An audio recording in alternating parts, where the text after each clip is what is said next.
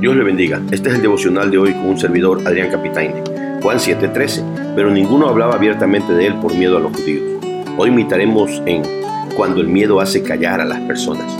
Tristemente vivimos en un mundo lleno de miedo. Por algo fue tan popular aquel programa, Lo que callamos las mujeres. Pero no solo las mujeres se callan por, por la violencia que sufren. A veces, igual muchos cristianos se callan y no hablan de su fe por miedo al que dirán o al ser burlados, etc.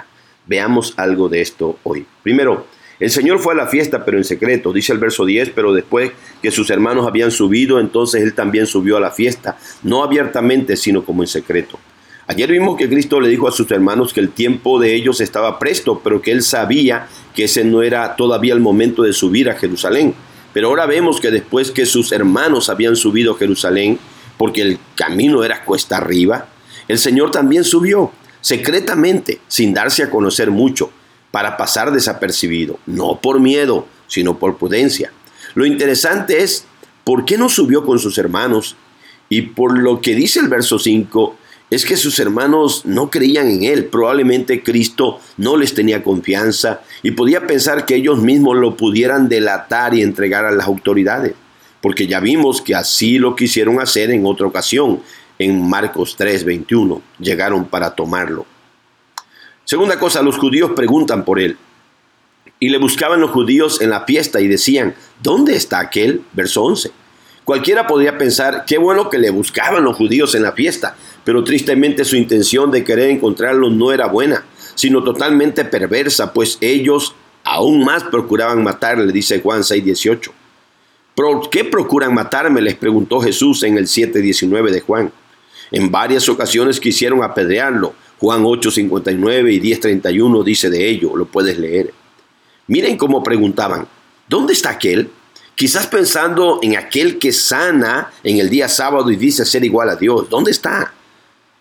Juan 5:18 dijo de eso. Aquel que alimentó a los cinco mil y después dijo que él era el pan de vida y no el maná que comieron nuestros padres. No, ese no era el pan, sino que Cristo era el pan o aquel que dijo que para tener vida eterna debemos comer su carne y beber su sangre. Era por aquel maravilloso Cristo que ellos preguntaban, pero para poder encontrarlo y matarlo.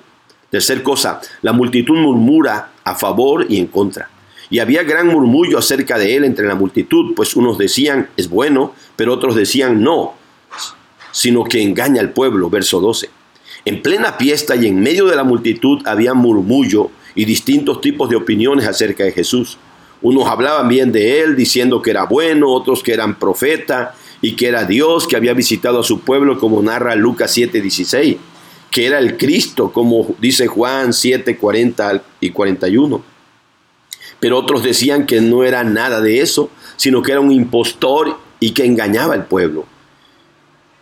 Y que no era el Cristo, porque el Cristo no vendría de Galilea decían ellos, Juan 7:41. Así que la multitud en esa fiesta estaba dividida en opiniones sobre Cristo.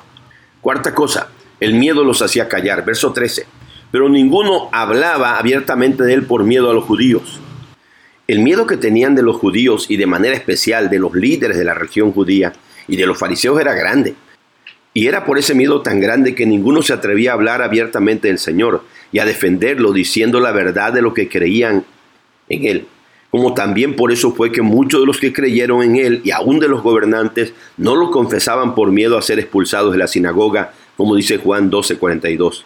El miedo es terrible y el miedo hace callar a las personas. Veamos las lecciones prácticas.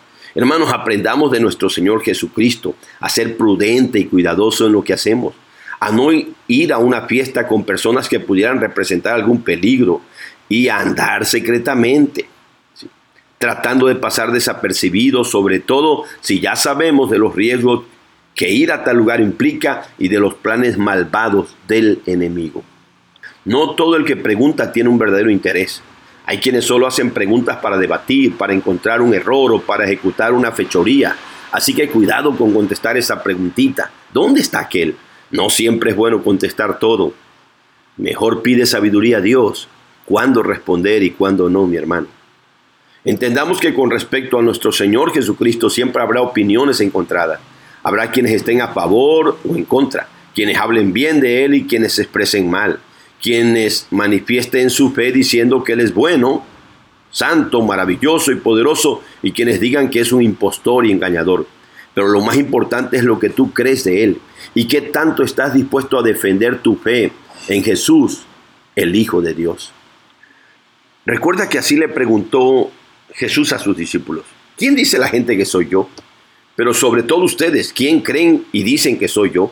A lo cual Pedro le dijo, tú eres el Cristo, el Hijo de Dios viviente. Mateo 16, 13 al 16. Esto nos demuestra que por encima de las opiniones encontradas en las multitudes, Cristo lo que más le interesa es lo que piensas tú y lo que creo yo de Él. Así que continuamente digamos en oración lo que creemos y contemos al mundo lo que Cristo es para nosotros. No permitamos que nos pase lo que a muchos de aquellos que estaban en la fiesta de los tabernáculos les pasó, que por miedo a los judíos y a los religiosos de sus tiempos, al que dirán, a las burlas, se quedaron callados y no hablaron abiertamente de él, porque el miedo enmudece a las personas y no se atrevieron a testificar abiertamente de Cristo. Es por eso que era indispensable que tuvieran el Espíritu Santo, para que cuando viniera sobre ellos recibieran el poder, el valor, la fe y la confianza de ser testigos del griego martiria. Eso significaba que debían de testificar de Cristo aunque hacerlo fuera tan peligroso, que pudieran perder sus vidas aún llevando el mensaje.